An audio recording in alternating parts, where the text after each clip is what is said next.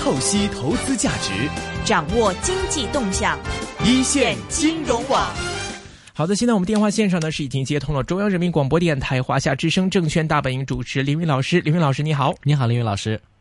呃，你们好，大家好啊！哎，刘云老师，这个没想到，二零一六年第一天第一个交易日就是上演了这样一番情形，而且是熔断机制正式落实的第一天。这是之前我跟很多嘉宾做节目的时候，大家都说熔断机制看着好像很可怕，但是不用担心啊，因为它可能百分之五、百分之七的沪深三百指数的波动才会触发这个机制，大家都觉得不用怕，可能一年都不会出现几次。但是没想到今年第一天就出现了。对，所以这就是 A 股啊，A 股呢就怕你想不到，它没有做不到的。嗯，呃，想得到了，它就做到了。那熔断机制呢，其实可以看出来呢，在 A 股呢，它其实在熔断方面呢，它作用不大，但反而呢，它极有可能呢加大了这个市场的这个恐慌。嗯，为什么呢？因为 A 股呢已经有个股的熔断机制，你在总闸门上面呢在做熔断。那往往呢会在跌到百分之五的时候呢，个股的熔断呢，它是不会因为这个临时停牌呢被打开，反而呢那些没有跌停的个股呢，会因为熔断之后呢还有下一级的熔断，它会有加紧的出逃，所以呢它就容易造成不触及这个熔断机制就算了，如果触及以后呢，A 股的投资者不会在很短的时间里头呢会转过头去打开跌停停。啊，他一定会去考虑哪些没跌停，我还可以接着炒。对啊，所以呢，今天呢，就让我们看到呢，这个，这个就是就是过阴书呆子的这种做法呢，在 A 股上面呢是见不到这个效果的哈。所以熔断机制呢，以这样的很特别的一个方式啊，来了就能用啊，用上呢就不太好使。嗯，这个呢，算是给投资者也给监管层的一个一个深刻的一个记忆吧。那今天的市场的调整呢，显然不是因为熔断机制啊，是熔断机制不好使。但调整的原因呢，不是因为熔断机制在今天的使用，而是呢，我觉得 A 股呢，在呃这个二零一六年的时候呢，它会非常明显的感觉到呢，扩容的压力呢会非常的大。因为前段时间呢，相应的一些呃这个包括包括一些政府部门呢，在给二零一六年定调的时候。呃，证券市场呢有五大任务，我们看了一下，基本上呢都跟扩容有关系，包括呢要做战略新兴呃新兴板，要新三板，要各种板，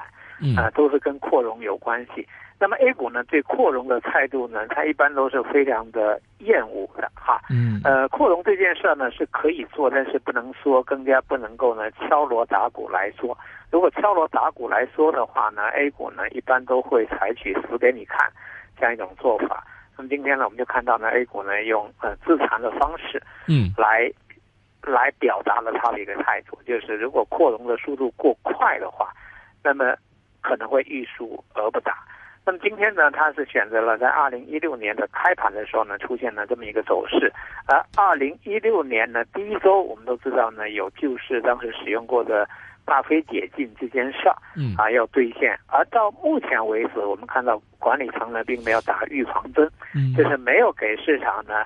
提示一下，我要怎么样呢来这个大非解禁？我觉得这可能是呃监管层呢呃有些大意的一个地方。假如说在去年年底的最后一次，证监会跟媒体沟通的时候呢，会顺带提一下，啊一月八号的时候呢大非解禁，我们会采取一些办法啊做点铺垫。可能今天呢不会跌成这个样子，我觉得这是呃一个影响因素。另外呢，在扩容的问题上面呢，上海就上交所和深交所呢有点比拼，这个呢可能给市场呢也留下不是特别好的一个印象。因为大家都知道呢，上海交易所呢在二零一六年呢要推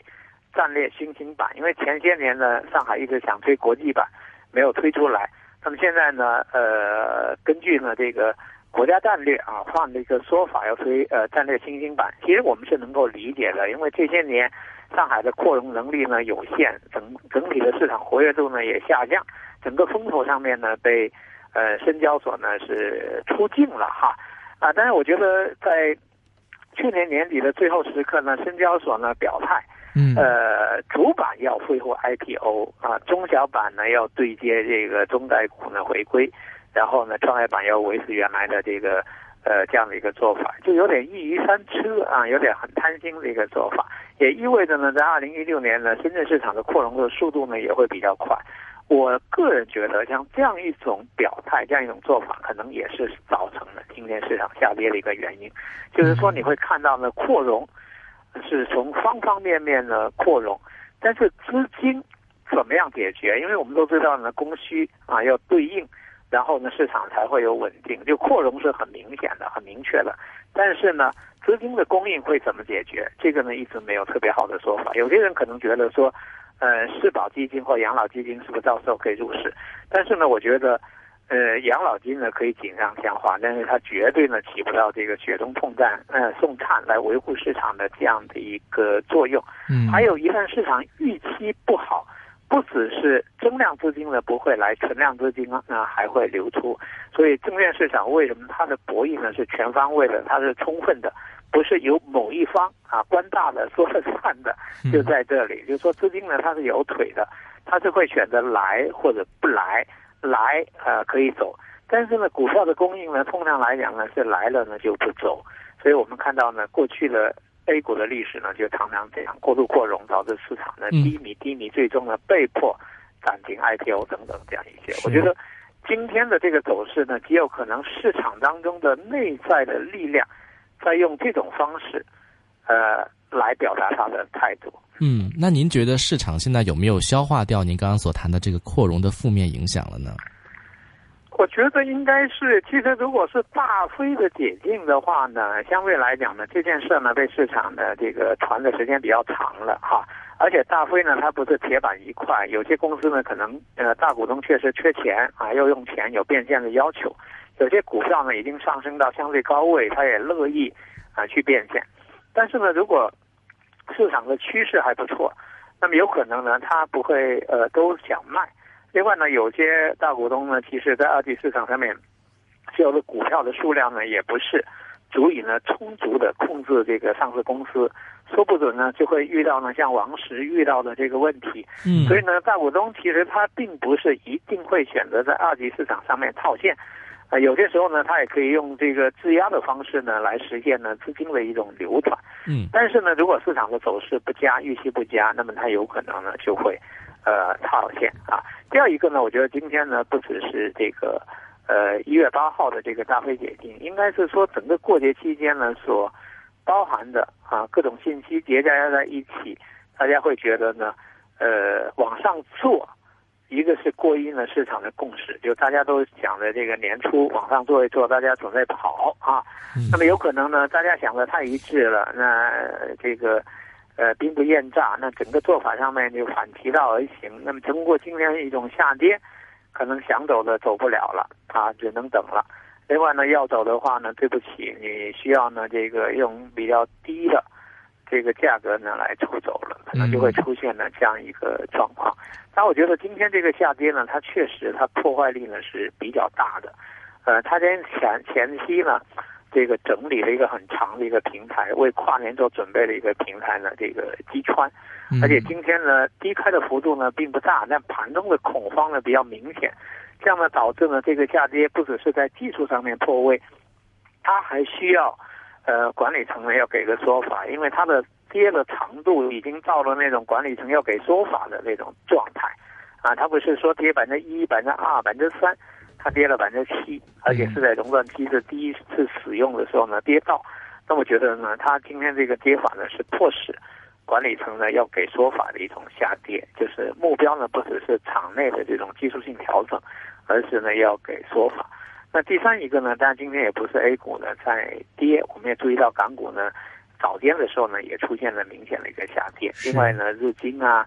这个韩国指数啊都在跌，所以呢，它也有一种呃亚太区的市场呢都在调整这样一个共同的一个背景。嗯，呃，其实今天我看很多这边外围方面的一些外行的里面的一些这个分析师就说，呃，熔断机制就是企图人为压抑市场波动的一个代价，而且认为熔断幅度比较窄。那么负面消息一出来，比如说人民币贬值啊，PMI 数据一弱呀，那么交易员一定会比其他人卖得更早，那么形成践踏负普遍来说，在外呃外行外资大行这边普遍的一个看法都是对熔断机制比较负面一点看法。您觉得通过今天这件事来看，包括说您对后面的一些预测来看，你觉得熔断机制呃对 A 股的大势方面到底算好还是不好呢？或者说如果不好的话，未来有没有机会会改去改进或者取消呢？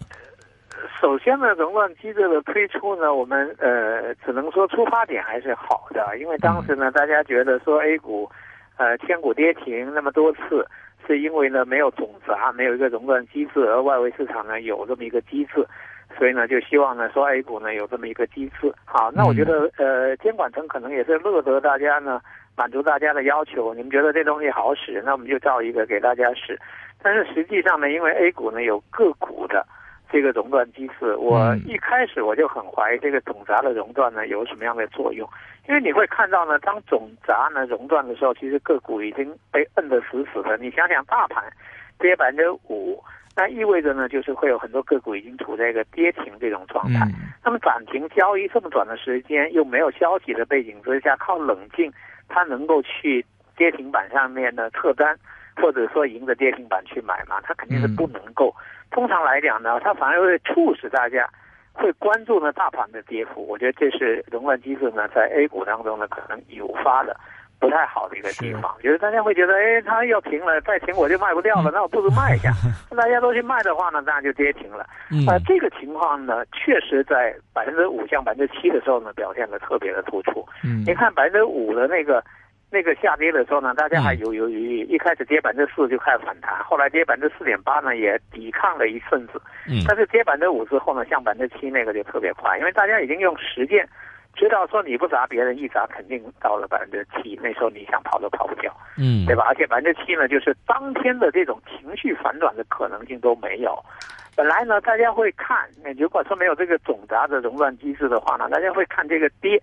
跌到时候尾盘的时候会不会有资金进来啊？什么之类的，还想抄把底啊？还怕第二天反弹以后呢买不到最低点？那现在好了，熔断机制呢压扎扎实实的，是这个断了。另外呢，当天呢想卖的很多人呢，他卖不掉，他极有可能呢在第二天的时候呢熔呃造成这个恐慌。所以呢，我觉得在 A 股呢有个股熔断的时候呢，整砸的熔断呢，确实你想象不到它有特别好的一个作用。但是呢，它体现了管理层就当时大家要求有这个东西，我确实给你照给你给你使 这样的一个想法。第二一个呢，就是说有些人可能会觉得有总闸熔断之后，在未来的某个时候，可能个股熔断呢会取消，就是所谓一些人一直在推的说取消呢个股的涨跌停板。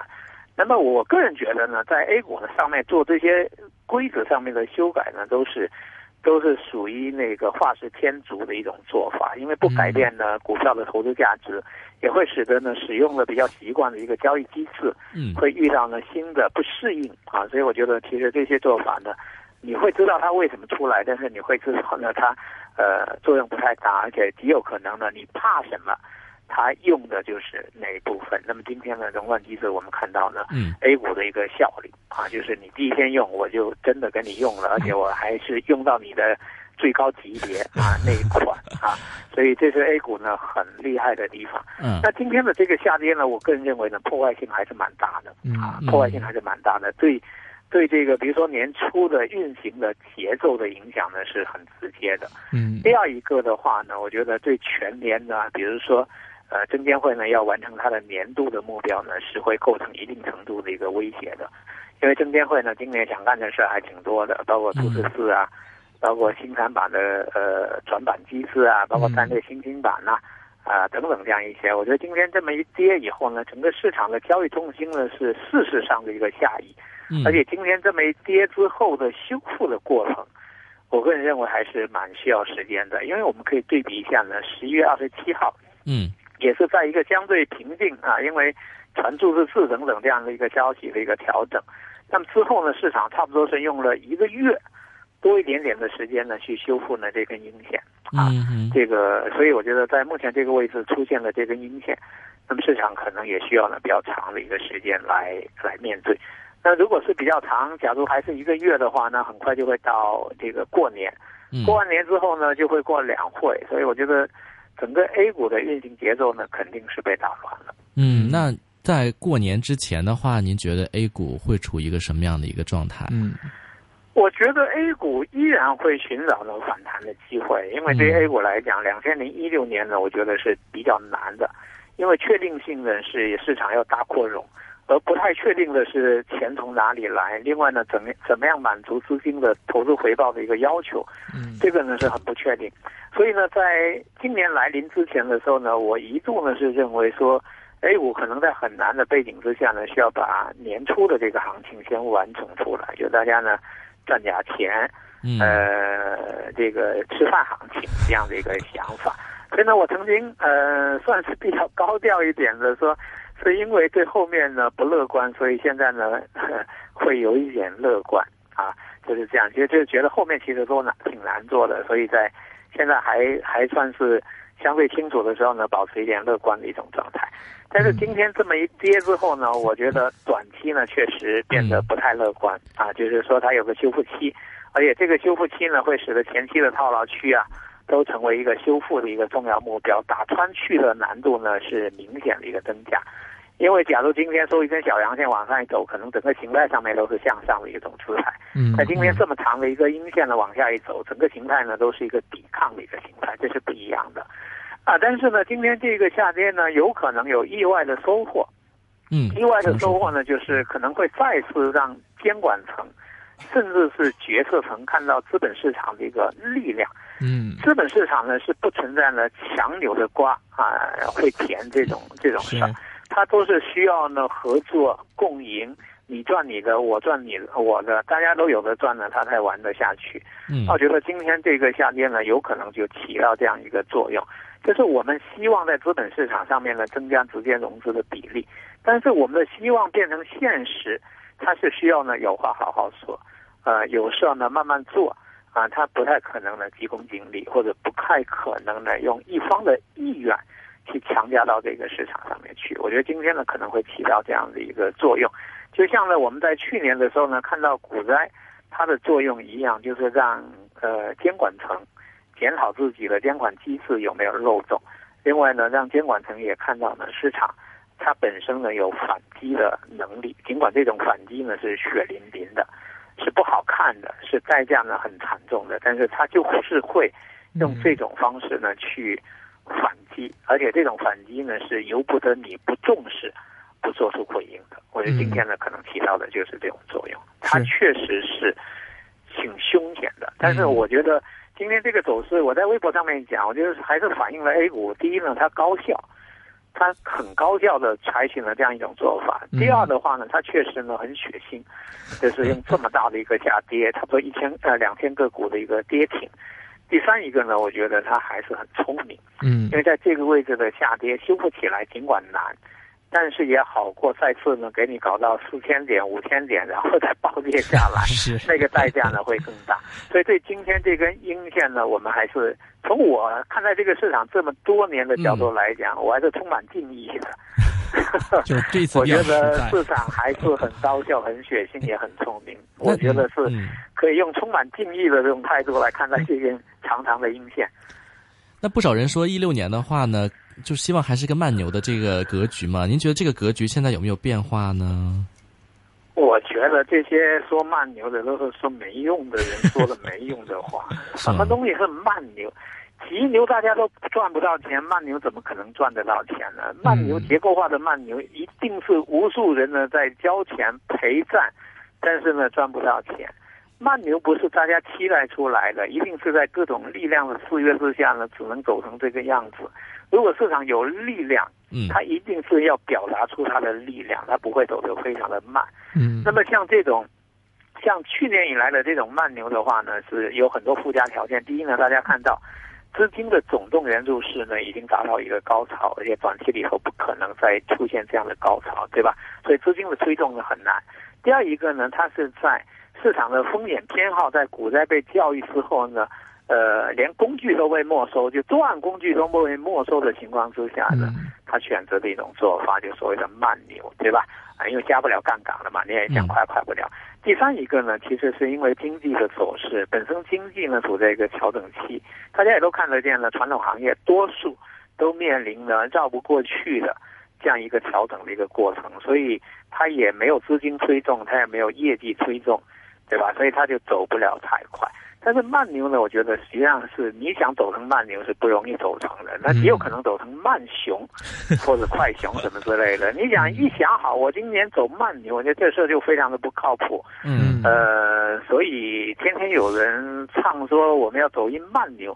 我觉得是很奇怪的一个做法。你看美国那种历史上面所谓的慢牛，它也是它走成一个。震荡上行的一个走势，但中间一定是伴随着一些急促的一种调整，就是走过头了以后快速的一种回调，然后呢，长期平均的话呢，是一种慢牛的一个一种走势。那如果说我们今天这种调整有所延续的话，那你说今年就去年这个。呃，年终以后的走势是慢牛还是慢熊呢？那极有可能就是从急熊变成慢熊的一种走势。嗯，所以你一判，你一加以平均看见它还是往下走的一种状态，那就不是慢牛。所以我觉得对于慢牛这个说法的话呢，我不是我不是特别的认可。那么我个人是很惊讶于呢，就是整个市场的这种财务分配的极端的这个不均衡。嗯，其实我们看去年 A 股市场。不管是从它的绝对的涨幅，还是它在波动当中呢创造的收益的机会，应该说放在全世界的股市里头都算蛮厉害的。因为创业板呢涨了有百分之八十四，呃，中小板呢涨了有百分之五十三。另外，即使是主板的话呢，它也是获得正收益，对吧？但是呢，在两千零一五年这样的一个充满机会的。呃，年份里头呢，我们发现还是有很多投资是是是亏损的，而且亏损呢，呃是比较严重的。但是你统计来看呢，连深圳市场现在都进入了全球前五大这个股市这样的一个行列。你会看到股市的高速发展和投资者获取收益之间，它是非常的这个不一致。嗯，呃，非常的不一致。那还是在快熊机会呢好，呃，快牛机会啊比较好把握的一个背景之下，所以呃，对于 A 股市场来讲呢，我觉得如果你想让它呃均好性强一点，大家能赚点钱的话，至少在调控的这种供需的这个目标上面，你要让它呢重心是上移的，那就是蛋糕呢总体是做大的。这样呢，呃，大家贴来贴去，哪怕刀法不太好，那么可能也不至于呢有太大的问题。如果 A 股一旦呢它的蛋糕是变小的，那大家呢真的是拼的是刀法，嗯，呃，那这个时候呢拼的刀法还不一定是切蛋糕的这个刀法，而是把切蛋糕的人切下去的刀法，那就会很血腥了啊。是。呃，刚才你也提到，就是说这个 A 股其实这个资金量也要来跟上嘛。你看人民币现在跌的这么厉害，那么走资潮其实也蛮严重的。但是我之前跟一些嘉宾做访问的时候，大家都觉得说，其实外资也好，其实在 A 股的参与程度并不高。那么其实 A 股还是自己玩自己的，这样也更利有利于 A 股自己的表现的发挥。那么其实您看现在你也提到说资金量入市的意欲方面，您觉得未来 A 股方面的成交或者说入市意欲，包括养老。金入市这方面会是怎么样一个方发展方向呢？首先呢，从总体来讲呢，呃，资金呢是在往 A 股呢在注入的。我们可以看一下呢，去年这个公募基金的规模呢已经达到了这个八万多亿的一个规模，这肯定是历史上面的一个最高的一个规模。当然了，大家也会知道呢，资金的偏好、风险偏好上面呢也出现了调整，其中呢货币基金呢大概占了一半以上，就追求稳健回报的资金呢占的比例还比较大。另外呢，我们看一下私募基金呢，在去年，呃，一直到十二月份呢，才出现了负增长啊，其他的时间呢，都是规模都是处于一种扩张期，所以能够看到呢，就资金确实呢是在注入这个市场。那与此同时呢，其实 A 股的扩容，它的速度呢也是非常快的。大家可能看的比较多的就是 IPO 啊发行的这些股票，但 A 股呢在扩容方面呢，它是多渠道的。它除了说 IPO 呢，其实是量最小的一块，然后呢，它会后面呢会有解禁，然后呢，它有大量的定增，因为 A 股呢在去年以来这个牛市或者更早一点以来的牛市，它是采取了这个外延扩张的这种方式来实现了公司的这个经营上面的调整或者业绩的一个增长，所以这方面呢带来的这个呃内在的扩容呢也是非常非常大的，这个是很需要钱的。所以 A 股如果说没有足够多的钱呢注入的话，那么它的内部结构的分化呢会比现在我们看到的更严重啊，更严重。然后呢，没有呃这个寻找外部扩张机会的上市公司，在这样一种机制当中呢，其实是很亏的，就是你没有亮点，你没有故事，你甚至没有业绩增长，那么也会被资金的这个边缘化。所以我觉得从选择啊投资标的啊，或者说投资标的跟投资标的之间竞争的角度来讲，可能都需要呢这个扩张啊，都是需要扩张。这个这个损耗会非常的大，我觉得这个要求呢，场外资金的大量的入市。第二一个的话呢，A 股还存在一个我不太认同的一个说法，就是说每次市场下跌的时候呢，总有些人很天真的想说，这下跌是不是给养老金入市啊，给个好的一个点位，对吧？每次呢都有人这么想，我是不太赞成的这样去想，因为首先呢，养老金真的要入市的话呢，它是要靠本事，它不是靠大家呢赔一堆的钱，然后送他一个低点，让他来入市。另外呢，只有在低点入市的话呢，也不足以完成它在 A 股呢赚钱啊、保值增值呢这样一个使命，因为你极有可能只有一笔钱买在相对低位，嗯。如果涨起来，你就再也买不到这个低位；如果跌下去，你连这个低位都是被套的，对吧？是。所以呢，养老金还是不能靠大家想着说，哎，每次砸个低点来给养老金入市，这个肯定是错的。第二一个呢，养老金的入市，它也不是来救市，它也要在这里头练刀法，让他呢自己呢具备在这个市场上上面赚钱这个能力。嗯那我觉得呢，现在可能很需要的就是上上下下呢要看到慢即是快，有可能是 A 股呢发展的一个路径。我们总是非常希望说 A 股呢能够怎么怎么快，其中呢包括能够怎么快的这个提高呢这个直接融资的比例。但是过去的二十六年呢，现在算二十七年了，A 股的历史就是你一快呢，它就死给你看，它就会呃跌，没有活力，然后暂停 IPO。那么每次呢都是因为快，使得我们的发展呢变得慢，特别的慢。所以我觉得今年呢特别不好的一个苗头呢，也是想特别快。而这种特别快呢，可能就是今天导致市场下跌的最核心的一个原因，就是你因为想快，它会表达他的态度，他会死给你看。嗯而一旦死给你看的话呢，整个过程呢都慢下来。所以对于今天的这个走势的话呢，我觉得投资者可能最需要的，我在微博上面讲的要启动一下 B 计划哎，就是原来 A 计划呢，当然是希望说市场顺顺当当的在年初嗯呢能够走出去。但经历了今天下跌之后呢，我们会看到呢，A 股它是有博弈能力的，嗯而它跟管理层也好，决策层也好，它是有博弈能力的。其中一个有效的博弈方式，就是通过呢这样一种下跌，表达了他的态度。他急切 这个 做不到，他就是以这种方式呃来实现。而今天这个下跌之后呢，就会很慢下来。所以我觉得投资者呢，在应对这个市场上面呢，B 计划呢，就是第一，对市场的预期，不管你年初有多么高啊，现在呢要进一步的一个降低。嗯第二一个的话呢，市场的自我修修复呢是需要时间的，那我们在操作的过程当中呢，也有可能是要慢下来的。第三一个呢，还是要对 A 股的未来呢有一定的信心啊，一旦呢它达到平衡之后呢，它总是有办法寻找到局部的活跃，甚至呢是全市场的一个活跃，它总是有这种办法。那第四一个呢，我觉得就是管理层跟 A 股啊博弈了这么多年，应该对 A 股的个性和品性有足够的一个了解。嗯就是你如果说要扩容，你是可以悄悄的做，但是不能敲锣打鼓的说。如果说的很多啊、没做到的时候呢，他可能呢就已经是不让你做下去。所以我觉得从呃去年年底呢，市场出现一种不太好的一种氛围，就是特别的好大喜功，我觉得很不健康。是明白。今天非常高兴，请到这个华夏之声证券大本营主持林宇老师，大家有兴趣的话也可以多关注他的微博。好的，那么室外温度是二十二度，相对湿度百分之八十四。一会儿会儿来继续有 Ivan 和魏。